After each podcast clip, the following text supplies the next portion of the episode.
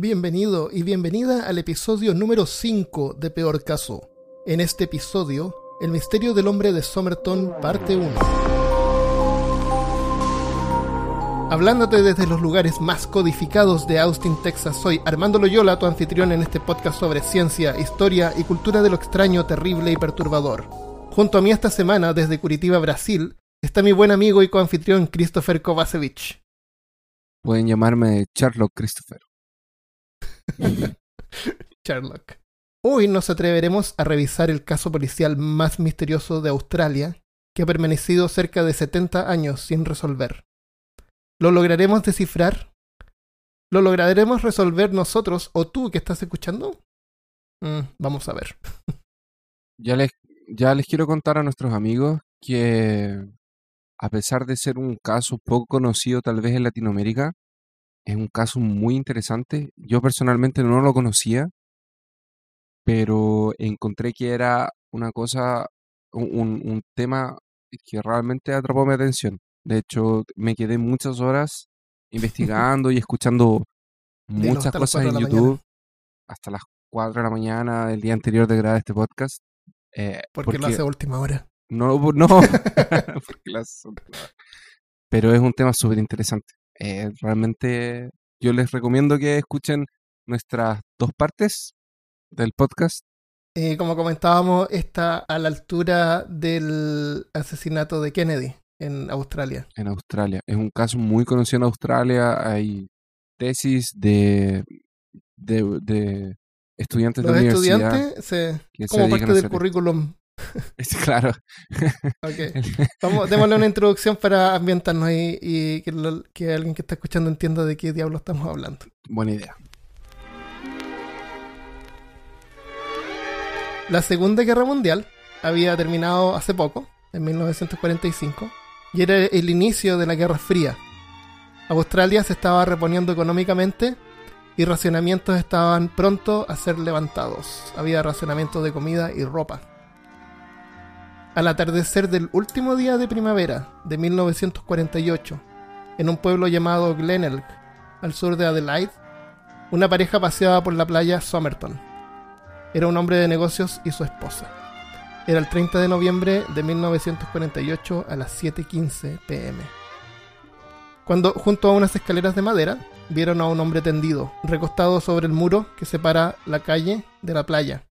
¿Ha- ¿Has visto cuando tú vas a la playa que está como la playa, después hay como una, un muro elevado, después está la, calle, la vereda arriba y hay como escaleras para bajar a la playa? Sí, sí. Ah, Ahí estaba recostado al lado de la escalera para bajar.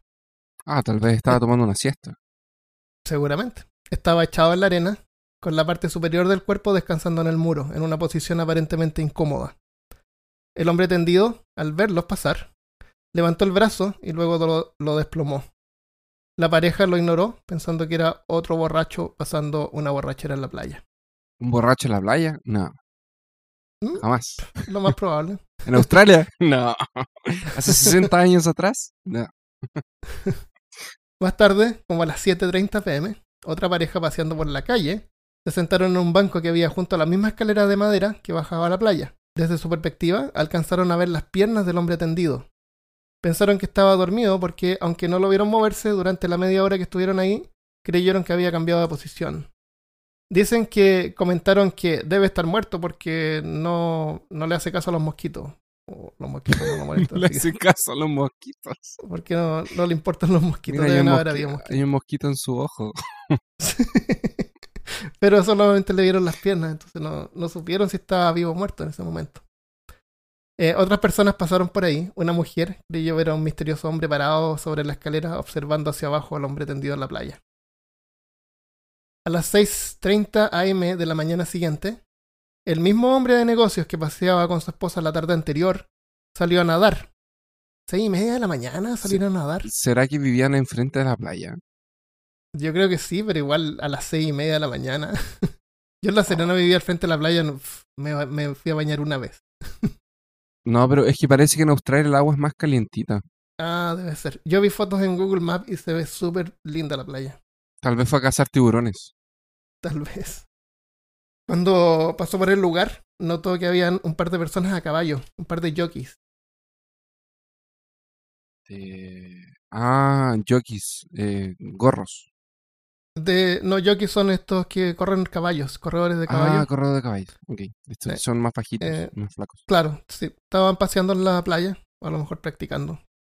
O haciéndose amigos de sus eh, caballitos. eh, eh, ah, la playa de Summerstone parece un lugar súper agradable para ir a visitar. Sí, sí, de La todas maneras gente queda sale en la mañana. La Eh, gente sale en la mañana a nadar, hay a las personas seis a media de la mañana. Sí. hay, hay parejas y- caminando de la Ajá. mano. Se sientan en banquitos por media hora para observar la playa y conversar de poesía. Y los borrachos pueden ir a la playa. Los borrachos pueden ir a la playa y quedarse ahí un poquito. Bueno, el hombre de negocios vio a estos jockeys que estaban mirando ahí junto a la escalera. Y cuando se acercó, en- se encontró de nuevo con el hombre tendido en la playa. Esta vez se acercó y notó que estaba muerto. Estaba tendido en la arena, con la cabeza y hombros reposando en el muro. La cabeza estaba inclinada hacia un lado, con la mejilla tocando la solapa de la chaqueta. Y entre medio había un cigarrillo a medio fumar. Pero ni la cara ni la ropa tenían quemaduras. Tenía las piernas cruzadas y un brazo un poco extendido. La apariencia del rostro se veía muy pacífica y no había signos de herida. Hemos, hemos visto la, la foto del muertito, ¿verdad? Sí, de de es hecho el la vamos a muertito más en... carismático que yo he visto. ¿Sí o no? Tiene cara de dormido. Tiene cara, que Tiene dormido. cara de como de dormido, así, pero como en buena, así como que... Tiene cara como que no, como que no, por favor, no, me despierten. No, no tiene, no tiene cara de que haya sufrido, para nada. No, Eh, es, es un muertito para todo público. de hecho, de hecho cuando tú me lo describías, yo me estaba imaginando la escena así como de él, como de el héroe que sale de la batalla después de haber cumplido su objetivo y se sienta como enfrente de la playa y mientras el sol se esconde, saca un cigarro, lo prende y dice como, oh, hasta aquí llega mi camino y muere. Es como muy anime. Sí.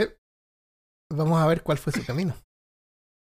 El, bueno, llamaron a la policía, la policía vino, lo recogió y le hicieron un análisis. Tenemos la lista de todo lo que contenía el cuerpo. Eh, la mayoría son cosas comunes como una camisa blanca, corbata azul y roja, pantalones café, chaqueta tejida cruzada con botones a ambos lados. Son estas chaquetas que, que tienen una solapa en el pecho y que tienen botones a los dos lados. Ah, sí. ¿Te lo imaginas? Ok. Sí. Ten- en, la, en nuestra página peorcaso.com vamos a poner un montón de imágenes porque hay un montón de información y hay un montón de imágenes sobre esto. Yo les quiero recordar a nuestros amigos que nos escuchan que son de, de generaciones más, más, más jóvenes, que esto pasó hace 60 años atrás, tal Ma- vez Casi 70. casi eh, 70. El próximo año va a ser 70. sí. próximo año va a ser 70 años, entonces hace 70 años era normal que usted saliera a la calle vestido con eh, terno y corbata. Era la vestimenta común que se usaba en ese tiempo. Y sombrero, y Y sombrero. sombrero. Pero el hombre de Entonces, Somerton no tenía sombrero. no tenía sombrero. Oh. Hay algunas cosas inusuales, pero déjame terminar con lo común. Mm, Un paquete de goma de mascar, eh, Juicy Fruit, que son estos eh, Ringly, son estos paquetes como amarillos, típicos americanos. Son como halts. Es, esos que vienen así como que uno lo abre, saca un- una laminita que viene envuelta como en un celofán. ¿Sí? Eh, de esos tenía. Tenía una. que, que- que una eran caja- americanos. No, son. venden en todas partes. eh, eh, pero era de producción americana en ese tiempo. Ah, era de producción. Ok, la corbata también era americana. Sí. Que, que es algo a destacar porque era producto americano en, en Australia. Sí, era más, más o menos inusual. Infrecuente. Si Infrecuente. estuviéramos jugando World of Warcraft sería de color verde. Oh. Christopher no juega. World of Warcraft. No, pero voy a jugar. Ah, ya, ok. Tenía un cigarrillo sin fumar detrás de la oreja y un cigarrillo a medias apagado entre la mejilla Clásico. y la Clásico. Sí, clásico. Clásico. Se creía Clint Clásico. Eastwood. Sí. Eh, en lo inusual, eh, tenía, los, tenía zapatos café. Eso no era inusual, pero parecían haber sido lustrados recientemente. La policía decía que no parecían los zapatos lustrados de un hombre que hubiera paseado todo el día por ese lugar. Exacto. Yo estaba escuchando eso mismo, que le llamaba mucho la atención a las personas que investigaron el caso los zapatos. Porque estaban muy, Porque muy estaban limpios. muy limpios y estaban en muy buenas condiciones para alguien que, venía viajando o Sí. que estaba... él, también estaba muy limpio y afeitado ah, y bien ordenado, bien vestido. Eh, tenía un paquete de cigarrillos marca Army Club, que son como una marca barata. Pero adentro de la cajetilla habían siete cigarrillos Kencitas, que son cigarrillos más caros. Era, era más o menos común que tú podías poner cigarrillos más caros en una cajetilla barata, así de cigarrillos Life, que son- eran unas porquerías que vendían en Chile, para que nadie te pidiera. Pero, eh, investigando, eh, vimos que las cajas, las cajetillas de los Kencitas son como esas cajas largas, que vienen dos corridas de cigarrillos en vez de tres. Entonces, a lo mejor para hacerlo más compacto, puedo haber puesto los cigarros en una cajetilla de Army Club. Claro. Nosotros deberíamos hacer eso con nuestra cerveza. Deberíamos colocar nuestra cerveza buena En botellas de agua. en botellas de agua. Para que no nos vengan No, a pedir. Esto cerveza. es agua. Porque pasa todo el tiempo. ¿Qué estás tomando hoy? Porque todos los días, pues, cada vez que grabamos, parece que estamos tomando cerveza. Ah, no, hoy día estoy con- tomando Budweiser y café. O sea, primero café y ahora Ah, sí, tomé café y ahora estoy tomando Lagunitas Imperial Stout. Maravilla. Y, un, y tengo una botella de agua también. ok, además de eso, tenía un ticket de tren de segunda clase a Henley Beach de ida, sin usar, para las 10.50 am. Vamos a regresar eh, a eso después. Tenía un ticket de bus a Glen, Glenelg para las 11.15 am usado. Glenelg es un palíndrome. Palíndromes son palabras que se leen hacia atrás y adelante iguales. Iguales. Oh. Qué misterioso. Pero Glemet, Eso no tiene nada que ver con el misterio. oh. Pero Glemet no es la ciudad donde efectivamente él estaba, que era como él salió de, de bus para Glemet y de ahí estaba cerca de Somerstone, de la playa. Somerton es una playa del pueblo llamado Glenelg. Adelaide está hacia el interior, más o menos una hora en bus en ese tiempo. Hoy solo media hora manejando. Henley Beach está en la costa también, pero al norte de Glenelg, como a unos 8 kilómetros desde donde se encontró el cuerpo. Tenía un ticket de bus a Glenelg para las 11.15 am usado. En un bolsillo pequeño del pantalón había un pequeño trozo de papel enrollado con dos palabras en un idioma desconocido. No tenía billetera y no tenía sombrero, lo cual era inusual para ese tiempo. El análisis patológico observó lo siguiente. De apariencia inglés. Y aquí, Christopher, dime si tú encontraste alguna otra información, porque hay un montón de información disponible, como vimos, y, y alguna como que se contradice. Yo encontré que era americano. ¿Americano? Sí. De, de apariencia inglés. Tenía varias cosas americanas y pensaron... Tenía varias cosas. eh, Cuando fue encontrado el cuerpo, había muchas cosas de marca americana Ujú. hecho en los Estados Unidos. Lo que era extraño para la época porque, por lo que yo entiendo, en ese minuto a Australia y Estados Unidos habían como cortado relaciones de alguna forma porque estaba comenzando la Guerra Fría y había pasado alguna cosa con Australia que ellos como que se Mm. habían dejado de hablar, una cosa así. Ok. Entonces encontrar a alguien con ropas americanas, con goma de mascar americana, con un... eh, creo que el encendedor que tenía él también era americano. Era un, y era un encendedor común, no era un encendedor tan extraño para la época. Eh, eh, las eh, pensaron en algún momento que él podía ser americano y se basaron en eso para... O, o que vivió en América por un tiempo. O que vivió en América por un tiempo, que ser. había acabado de llegar, una cosa así. Lo que es Este- extraño porque no tenía nada. edad entre 40 y 45 años, excelente condición física, altura 1,80 m, ojos café claro, pero, pelo claro, medio pelirrojo, un poco canoso en los lados, hombros anchos y cintura delgada, manos y uñas no mostraban signos de trabajo manual, pies puntiagudos como los de un bailarín de ballet que usa zapatos o botas angostas o puntiagudas. O sea, el dedo meñique y el dedo índice, el dedo gordo del pie estaban como, como apretujados. Como quienes usan zapatos apretados. Eh, los muslos. Mul no, los muslos es el trasero. ¿Cómo se llaman No, los, no, los músculos lo- del, de atrás de los las mul-? Los muslos son, son eso mismo. Ah, ok. No ¿Y cómo se llama el trasero. entonces oficialmente? Glúteos. Ah, glúteos, ok. El nombre oficial de los, del trasero es glúteos. en peor caso. En peor caso será glúteos. Ok.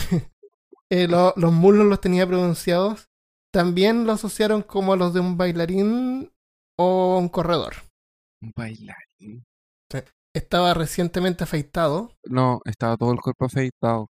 Ok, sabemos que atletas se, se afeitan el cuerpo, ¿no es Se cierto? afeitan el cuerpo, sí. Ok. O, o gente que hace, sí, que hace atletismo o cualquier deporte podría afeitarse el cuerpo. O strippers. También. ¿Por qué no? Y hoy en día hay harta gente que lo hace, así que bien supongo. La media pega. Debe doler. afeitarte el cuerpo. Ah, debe doler, pero igual es. no sé. Yo desde que soy calvo me, me demoro así dos segundos en secarme Pero la cabeza. Armando. Dos acabas de- segundos y mi cabeza está seca. ac- ¿Cuánto te acabas demoras en secarte el pelo? Acabas de, de mostrarle tu secreto al mundo. Nosotros no Ah, habíamos dicho a las personas que eras calvo. No, pero en peorcaso.com tenemos imágenes de nuestras, de Ah. nuestras cabezas. Ah, es verdad. Podrías haber, Vayan a, vayan a peorcaso.com y vean acerca de. por cuatro capítulos fuiste cabe- cabelludo. oh, con cabellera de rubia, como. Como y larga. Claro. Como fin de hora de la Como aventura. fin, claro, cuando se saca. se saca el gorro y tiene el medio, el medio cabello. cabello.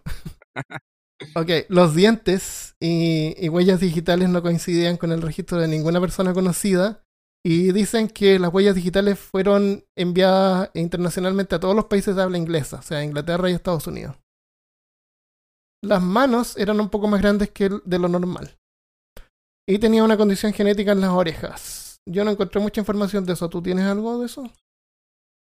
Yo vi en un reportaje que, porque hicieron un modelo de yeso de este, de este señor eh, en, en el momento, en algún momento de la investigación.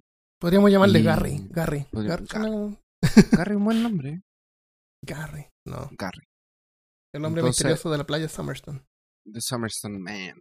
Eh, encontraron un, uno de, un profesor de, anatomía vio este modelo y le llamó la atención eh, por algunas fotos también y él fue a, verlo personalmente y él contaba en la entrevista que él vio una diferencia genética en sus orejas en la parte superior estaban como más inclinadas Eh, es una característica que se ve según él, y yo le voy a creer a él, porque yo no soy profesor de anatomía, Ujú. que eh, est- est- estaba presente en ese tiempo como en un 2%, tal vez un 10% de la población. Entonces lo hacía una persona bien específica. Sí. Mm. Es, es una curiosidad, más que nada. Es una curiosidad. Las notas de la autopsia, y aquí nos vamos a poner un poquito. Creepies. Sí. Por fin.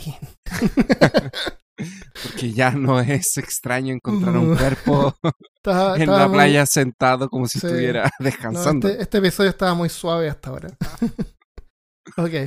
Si es que alguien es muy sensible, lo vamos a tratar de pasar rapidito. ¿eh? la muerte fue estimada a las 2 a.m. del primero de diciembre. 30 de noviembre fue el último día de 30 de primavera, lo encontraron el primero de diciembre. Se estima que murió a las 2 de la mañana, más o menos. Permaneció moribundo al menos por unas 6 horas, ya que lo vieron mover el brazo a las 7 y media pm en la tarde anterior Se supone considerando que era el mismo, la misma persona que estaba tirada, en el mismo lugar, vestiendo la misma tipo de ropa, aunque nadie logró verle la cara. Cuando a mí me dicen que movió el brazo, a mí me tinca que tenía así como el brazo en el pecho y estaba muerto ya y como que el brazo se cayó. Entonces vieron que se movió el brazo. Yo entiendo No que fue como un saludo y como que lo dejó caer, o así como "Ah, ayuda, y lo Ayuda. dejó caer. Oh, Puede ser una de las dos. en una de esas fue como la momia que se congeló en el... ¿Te acuerdas del primer capítulo? Sí, Cuando uno de los escaladores se empezó a congelar de a poco y no podía... no podían ayudar. Sí, si es que estaba Es- moribundo, fue algo así. ¡Oh, qué terrible! ¡Qué Sí. terrible! Las pupilas eran más pequeñas de lo normal. El corazón era completamente normal, sin signos de paro cardíaco, y estaba contraído. Do- Lo cual no hay nada inusual en eso. Tenía congestión en la faringe, que es la parte de atrás de la lengua, y el esófago, que es el canal desde la boca al estómago, estaba cubierto de mucosa blan- blanquecina con signos de úlceras al medio. El estómago estaba muy congestionado con sangre mezclado con comida. Había congestión también en la segunda parte del duodeno, que es el pasaje que conecta el estómago con el intestino delgado. Y ambos riñones y el hígado estaban congestionados con gran cantidad de sangre. El vaso era tres veces más grande de lo normal. El vaso es un órgano que ayuda al sistema inmunológico y está ubicado sobre el estómago. Y, ahora aquí tengo una nota- También. Y también, sí. Tengo una nota curiosa que me abrió los ojos cuando investigué esto. No sé, a lo mejor todos saben y soy yo el único tonto que no sé, pero a lo mejor hay más tontos por ahí. La palabra vaso no se refiere a un vaso como en un vaso de agua. ¿Sabías eso tú, Christopher? Sí, porque está escrito con, con B y no con B. Yo soy, sabía que era el único.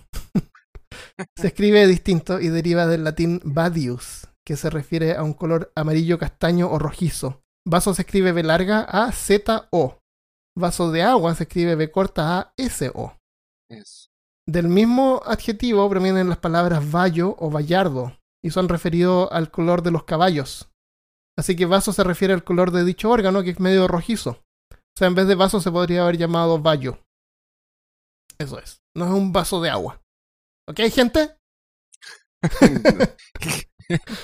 Ratas ignorantes Ratas lanzadas por la borda. ok, un poquito de cultura, por favor.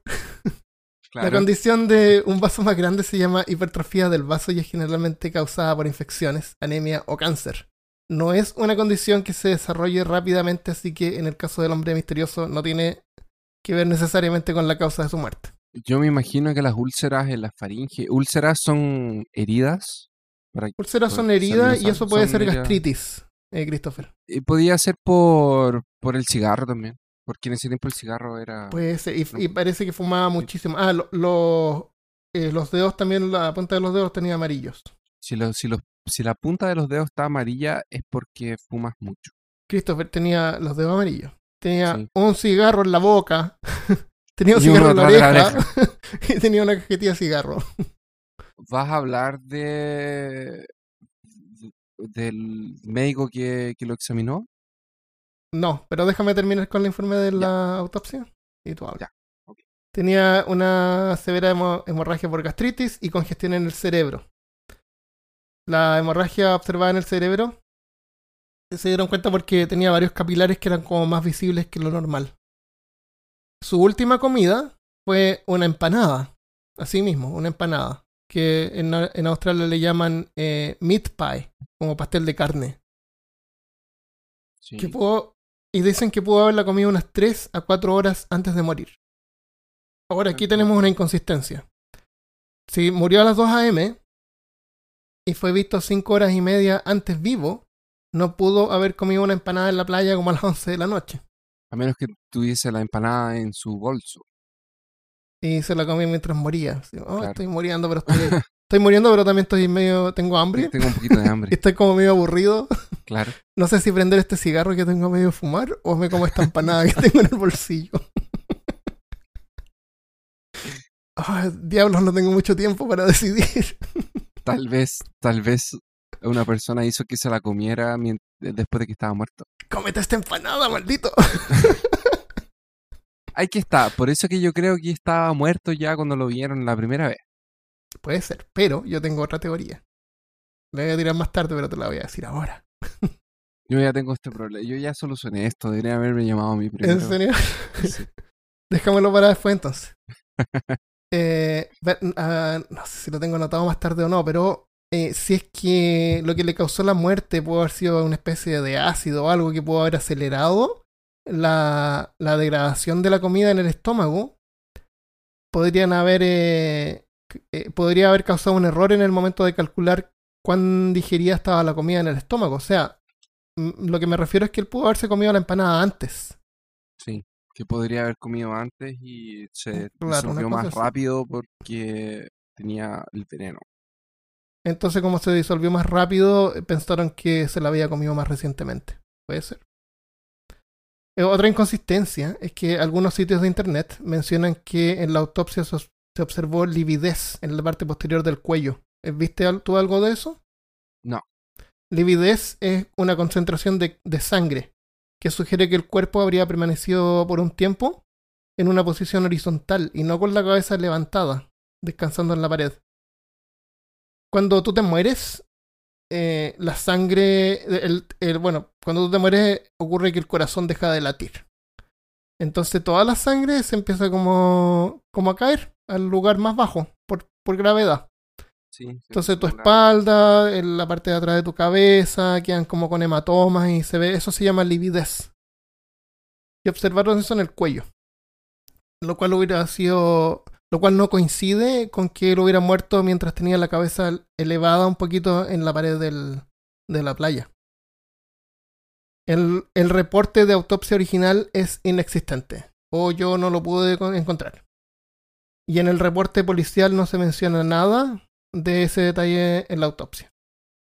Yo encontré que en el reporte original falta una opinión del, eh, del doctor que le estaba haciendo la autopsia, que dice que encontró rastros de dos posibles venenos en el cuerpo Ah, sí, sí.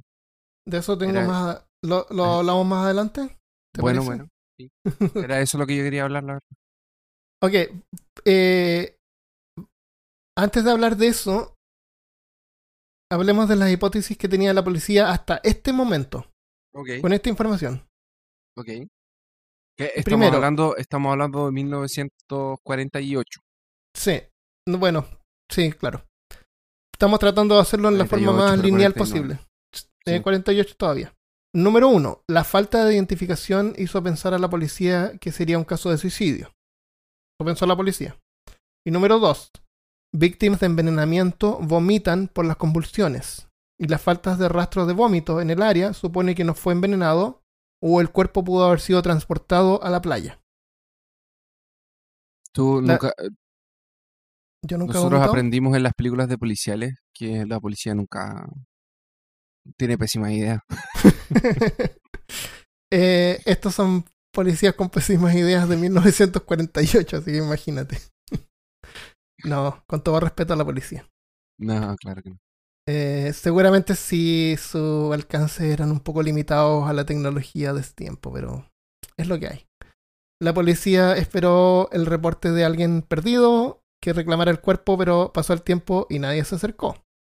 Así que para poder continuar con la investigación, luego de unos días, eh, seis días en- eh, exactos, el cuerpo fue embalsamado para preservarlo por más tiempo. Tenemos una momia, Christopher. sí. El Hicieron modelos de yeso. Eh, eso fue seis meses después. El cuerpo fue examinado nuevamente y se hicieron varios descubrimientos. A esto en inglés le llaman inquest, que es como, no sé, una investigación en profundidad. Y aquí fue donde se descubrió que los zapatos del hombre estaban muy limpios y parecían haber sido pulidos recientemente. No parecían los de- no parecían de lo que se esperaría de un hombre que aparentemente habría estado caminando por Glenelg todo el día. Esta evidencia calza con la hipótesis número 2, que el cuerpo fue llevado a la playa después de muerto. Se especuló que el hombre que había sido visto vivo el 30 de noviembre no necesariamente pudo haber sido el mismo que se encontró muerto a la mañana siguiente, ya que ningún testigo vio su rostro, aunque testigos Mm. aseguran que era el mismo por la vestimenta y la posición peculiar que tenía. Un profesor de fisiología y farmacología de la Universidad de Adelaide informó a la policía de la existencia de dos glucósidos que son extremadamente tóxicos y son consumidos oralmente en pequeñas cantidades y que sería muy difícil, si no imposible, identificar, incluso si se hubiera sospechado de ellos en primer lugar, porque no dejan ningún rastro. No, ajá. El académico concluyó que, aunque la ausencia de vómito no era desconocida, sin ella no, no era, era imposible concluir definitivamente envenenamiento como la causa de muerte. También se apuntó que si la muerte habría ocurrido seis horas después de que se había visto mover, implicaría una gran dosis que aún así habría sido indetectable, en el peor de los casos. Tal vez fue un suicidio, entonces. es- significa que podría haber sido uno de esos venenos. Para entonces, el caso había captado la atención de los medios, y como en ese tiempo esas drogas eran tan fáciles de conseguir, no se revelaron los nombres. Pero tiempo después se publicó la identificación de estas sustancias como digitalis, que es una planta comúnmente llamada dedalera, común en Europa occ- occidental, y ou- ouabaina, una sustancia tóxica que se extrae de las enredaderas y la corteza de un árbol que crece al este de África y es usado para envenenar las puntas de flechas. Chun, chun. El detective en jefe, sí, también. Ese, eh, yo, ese de, de la, del veneno de las puntas de flecha de África, yo lo había leído, pero en vez de, de, de que esto venía de un profesor de... Yo había encontrado Farmacología. que, de farmacología, yo había encontrado que venía del mismo, del mismo tipo que le hizo la autopsia, solo que no lo colocó en el informe, por miedo a que la gente empezara como a, a usar eso, porque era común que la gente lo usara como para empezar a envenenar Sí. a personas. No dijeron que era para que la gente no, No lo, no lo dijeron que era y él era no lo de, colocó en de el- sí. Era fácil de encontrar. Puede haber sido que no haya ni siquiera quedado en el informe. De hecho, no quedó en el informe, no quedó en, en el informe de, de la autopsia, pero él, Sí. él, él sospechó de esos dos venenos. Es lo que Ok. sale, es lo, por lo menos lo que yo, lo que yo encontré. Esto, esto que estoy diciendo yo es una opinión externa. Así que, claro, alguien, alguien, a alguien más se le ocurre también. El detective en jefe declaró, estaría dispuesto a descubrir que murió envenenado, que el veneno era probablemente un glucósido y que no fue administrado accidentalmente, pero no puedo decir si fue administrado por el difunto a sí mismo o por alguien más.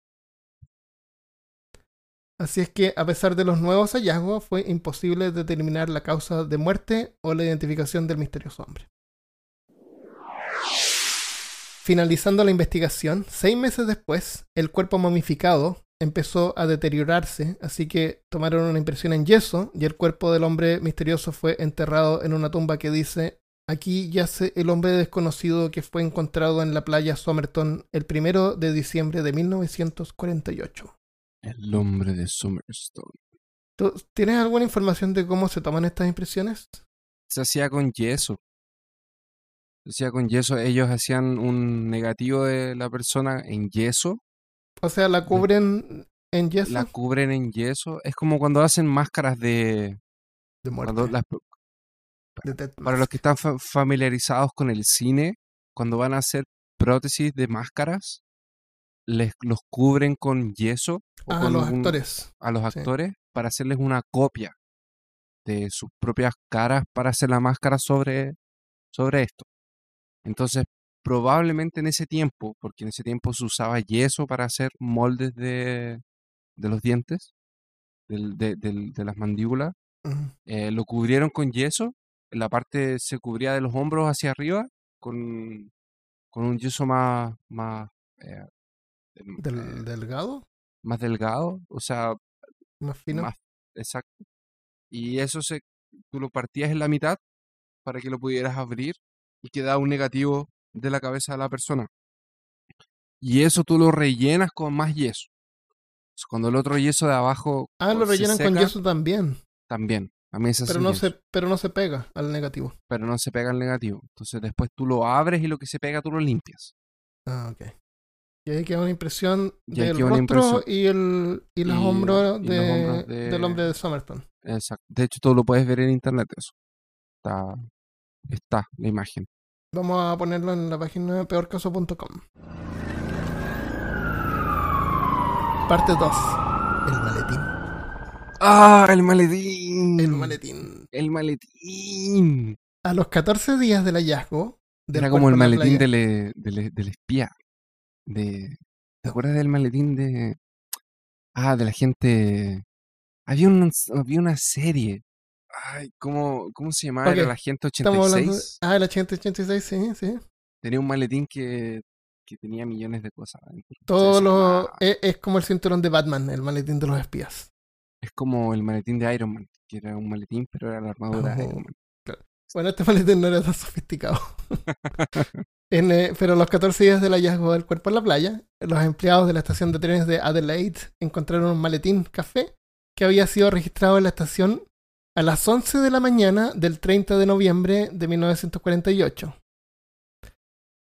El- para recordar, el 30 de noviembre fue el día en El que vieron al hombre tendido en la playa. En la mañana, a las 11 a.m., un maletín fue registrado en la estación de tren de Adelaide, que queda como más o menos a en, en tiempos modernos, una media hora eh, manejando. Así que antiguamente seguramente una hora de distancia Pero, manejando. calma, me dijiste que se murió a las 2 de la mañana. Se murió a las 2 de la mañana del primero de diciembre. O sea, se quedó como toda Bueno. la noche agonizando en, en la, en la playa. Eh, tal vez desde las siete y media de la tarde, sí. Entonces, estamos diciendo que en la estación de trenes de Adelaide Encontraron la gente encontró un maletín Exactamente. que fue registrado a las 11 am del mismo día en que el hombre fue visto en la playa. El supuesto, si es que fue el mismo hombre.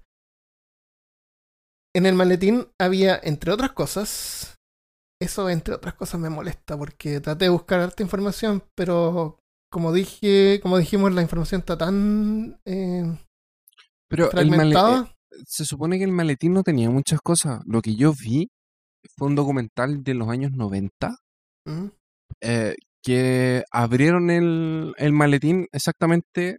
De hecho, fue una de las primeras. El documental decía que era.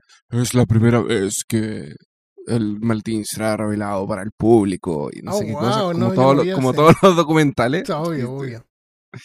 eh, y la persona hay- hay le que, mos- hay que- hay que tener algo en cuenta. Este caso tomó tanto tiempo que ya era- había atención de los medios y la gente estaba especulando un montón de cosas. Eh, y de hecho y, de una- repente así como que algo nuevo se descubría y era como que, ¿what? Y como un misterio sin resolver. Ajá. Misterio sin resolver. Esa podría ser la intro de- del programa en vez de colocar. Vamos a robarnos esa. Ah, pero es que no es episodio de pirata. ya no me robo nada más. No, pero es que ya somos piratas. Porque nosotros ya. Ah, interesante. Ok. Ya. Como nos Sí. escuchan cinco personas, que son las que están escuchando ahora, nadie lo notará. Hola, mamá. Gracias por escucharme. Entonces mostraron el maletín de nuevo. Está este documental que dijeron: "Oh, es la primera vez que vamos a mostrar el maletín eh, Pongámonos serios. para la. Claro, en caso serio. Para la, la- eh, en público y tal. Y sa- salió un tipo sacando el maletín y tenía, tenía algunas cosas que llamaban la atención. Que en realidad era. Lo que llamaba la atención era que el maletín no tenía muchas cosas. ¿Quieres que te diga la lista de cosas? Eh, Dime la lista de cosas. Compart- compartamos. Y después discutimos las más raras. Ujú. Ok, voy a decirlo rápido para no hacerlo fome. Una bata con un diseño de líneas cruzadas rojas. Un par de zapatillas de fieltro número 7. Un par de zapatos café hechos a mano que calzaban bien al hombre. Número 204B anotado dentro. Cuatro pares de calzoncillos. Cuatro pares de calcetines. Aunque en algunas partes dice que no se encontraron calcetines y eso era raro. Sí, Un- yo, yo encontré que no, que no tenía calcetines en realidad. Yo la- encontré una parte que decía que sí habían cuatro pares de calcetines y pff, no sé, no era raro. Un pijama, un par de pantalones color marrón claro. Destornillador de un electricista. No encontré ninguna imagen de eso. Un pequeño rectángulo de zinc pensado que podría haber sido utilizado como una funda protectora para un cuchillo y unas tijeras que tenía. Una chaqueta café fabricada en Estados Unidos, que fue determinado por el tipo de costura un rollo de hilo naranjo de algodón encerado de marca Barbour, inusual en Australia. Y fue el mismo tipo de hilo que se encontró en, en el bolsillo de los pantalones que tenía y en dos botones de los pantalones. O sea, enmendó los pantalones que tenía puestos en la playa con el mismo hilo que estaba en la maleta. Y esa fue la forma en que lograron eh, ligar la ligarlo, claro. Porque Eh, el libro era raro. el hilo era inusual, claro. Eh, artículos de afeitar. Había un pincel de pintura grueso, como los usados en barcos mercantes para marcar las cargas usando plantillas. O podría haber sido simplemente para esparcir crema de afeitar. Estamos hablando de un tipo de, de- de un tiempo después de la, de la guerra, donde los recursos eran limitados. Así que el tipo pudo haber tenido un pincel grueso para, para esparcir la crema de afeitar.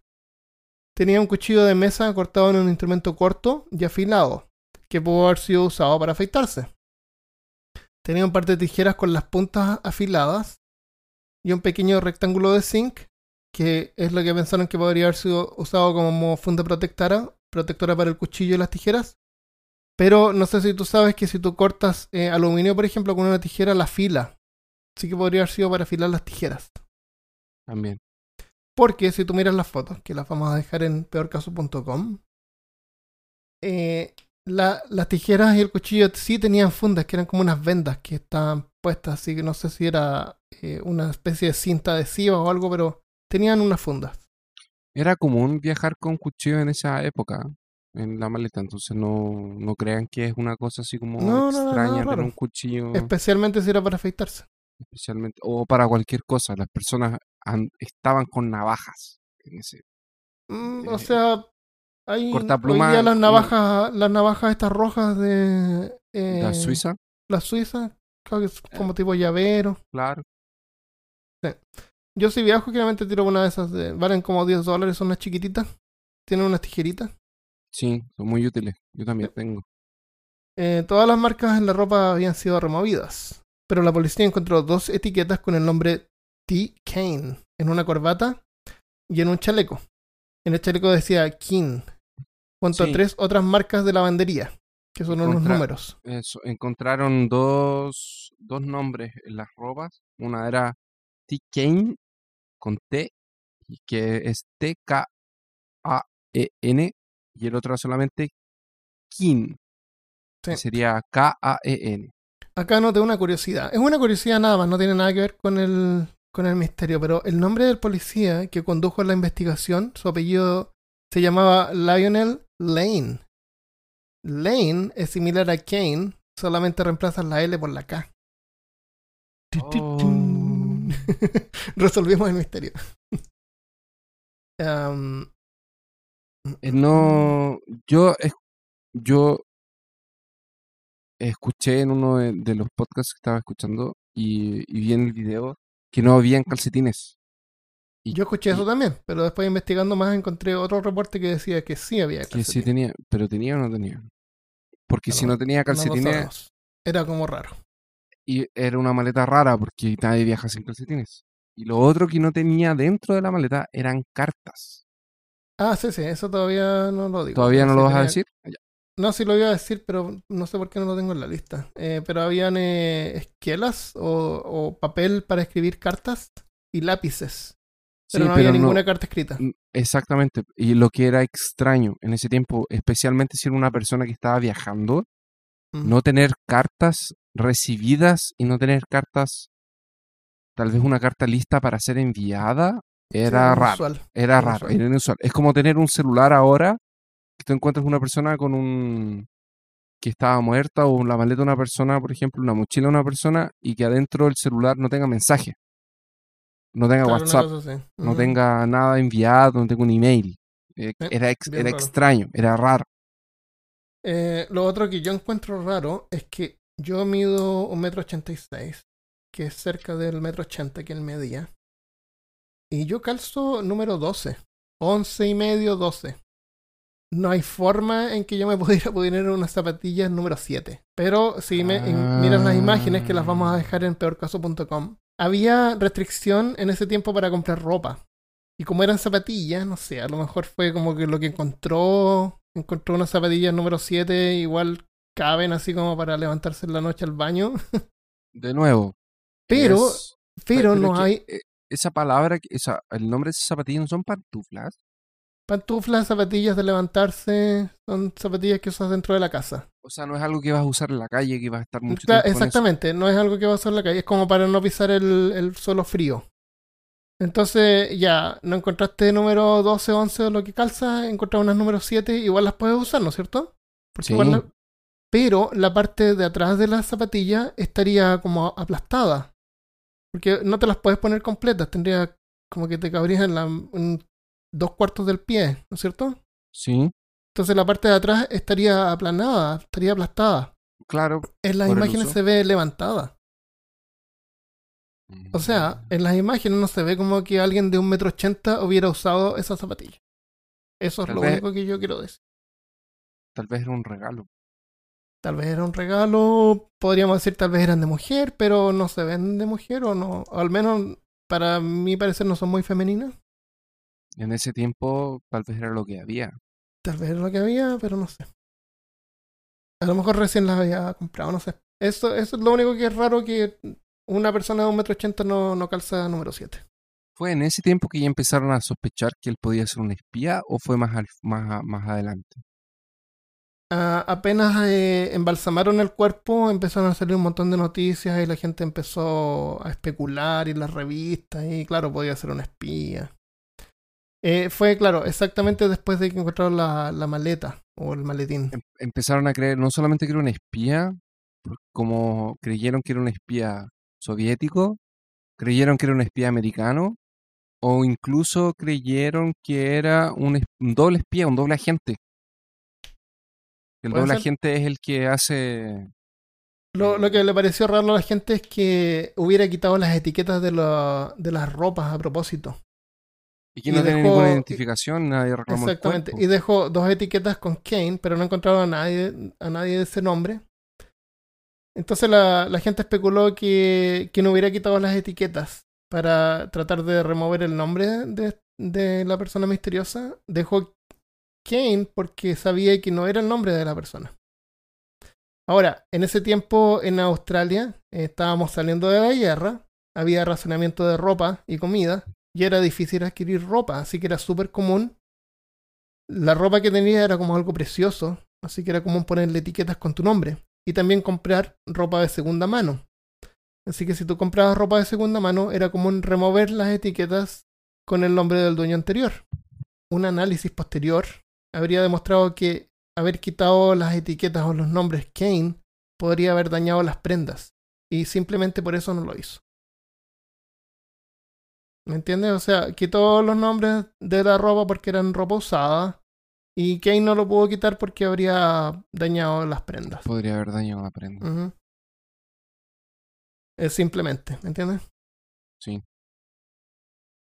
Eh, algo inusual que se notó fue la falta de calcetines en algunos reportes que encontramos y correspondencia, porque se encontraron lápices y papel, como habíamos mencionado antes.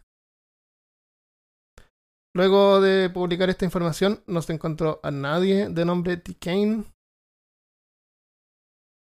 Y la información sobre las etiquetas de lavandería nunca se encontró ninguna información. Son números, por ejemplo, 1171-7, 4393-7, 3053-7.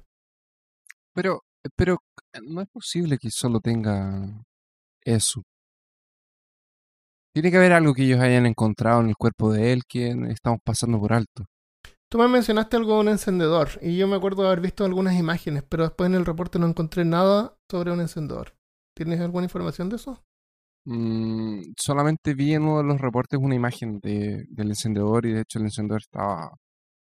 Lo, lo- ah, incluso mostraban fotos actualmente que se podía encontrar así como fácilmente en, en Amazon. Era como un zip. un- Era como un cipo. Sí. Según vi, el, el encendedor que el hombre misterioso tenía era una especie de cipo, pero era diferente porque Era Eh, la especial parte porque de tenía, abajo se eh, tenía un desprendía. cargador, exacto. Sí. Era como si Y el se llenaba como de líquido. Porque el cipo es como un algodón y el algodón se, se empapa en gasolina. en gasolina. Este encendedor era diferente. En la parte de abajo iba una, una parte con pura gasolina o, o lo que sea el combustible que le ponen. Sí, Fluido para encendedor. Es fluido Creo para que- es creo que- fluido normal.